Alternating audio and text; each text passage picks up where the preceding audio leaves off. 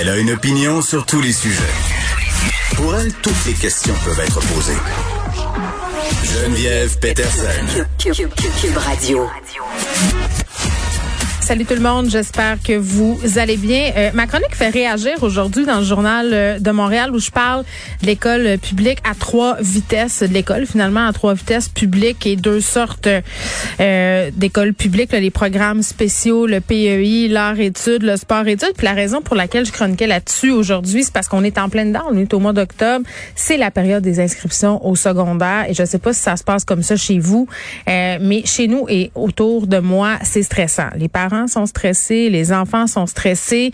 Euh, pour les admissions, oui, bon, euh, certains vont à l'école euh, privée. D'ailleurs, il y a bien d'autres du monde qui envoient leurs enfants au privé.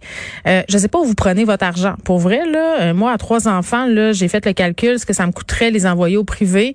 c'est un montant absolument faramineux quand tu regardes ça. c'est des, c'est, plus que 100 000 dollars. Tu sais, bon, puis je comprends là que ça peut valoir la peine dans certains.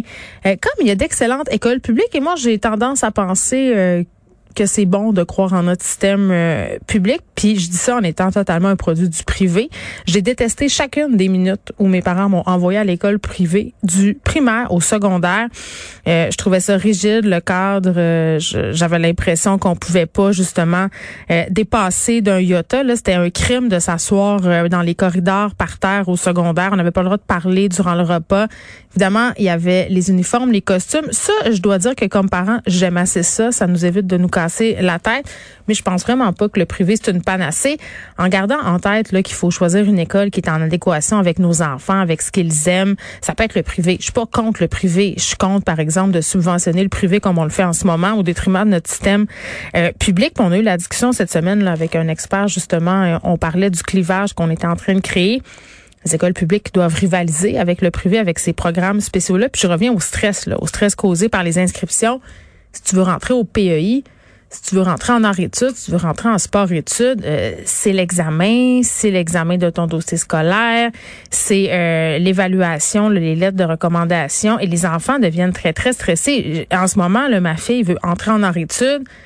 Écoute, c'est le dossier, toi, chose, là. Deux œuvres de dessin, deux peintures, deux œuvres autres. Ça fait six œuvres. Il faut prendre ça en photo. OK?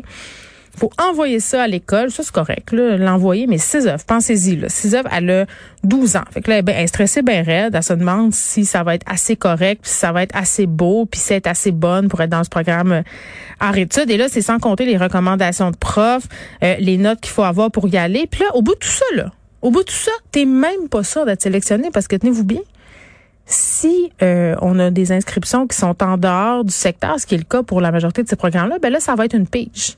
ça se peut peut-être tout passer au travers de ça pour que finalement ça soit une pêche. Et, vraiment, je me demande comment on pourrait faire mieux que ça, parce que ce qui nous, ce qui nous guette, ce qui nous pas en bout du nez, c'est un clivage, une séparation des enfants privilégiés par rapport aux enfants qui le sont moins, les enfants qui sont préparés, les enfants qui viennent de milieux socioculturels plus avantageux, au détriment des autres. Puis les profs aussi, les profs là qui veulent aller enseigner dans ces programmes-là parce que c'est plus stimulant, parce que c'est plus le fun. Donc vraiment, j'ai beaucoup beaucoup de courriels ce matin euh, pour me parler d'expérience. Puis on va parler avec une pédopsychiatre un peu plus tard à l'émission. C'est pour ça que je faisais mon intro là-dessus parce qu'elle m'a écrit ce matin suite à ma chronique. Puis elle me disait, moi, je suis catastrophée de voir à quel point on presse le citron des enfants euh, dans les écoles privées.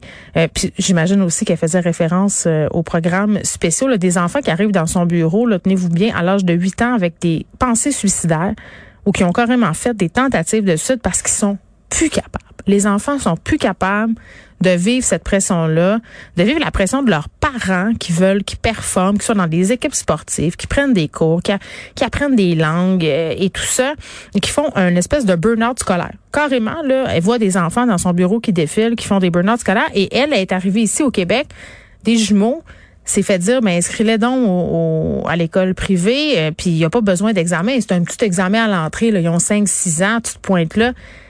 M'a raconté que est arrivé là-bas, puis les parents, ça des mois qui, étudiaient pour ces examens-là avec des enfants de 5 ans, avec des tuteurs, des cours de lecture.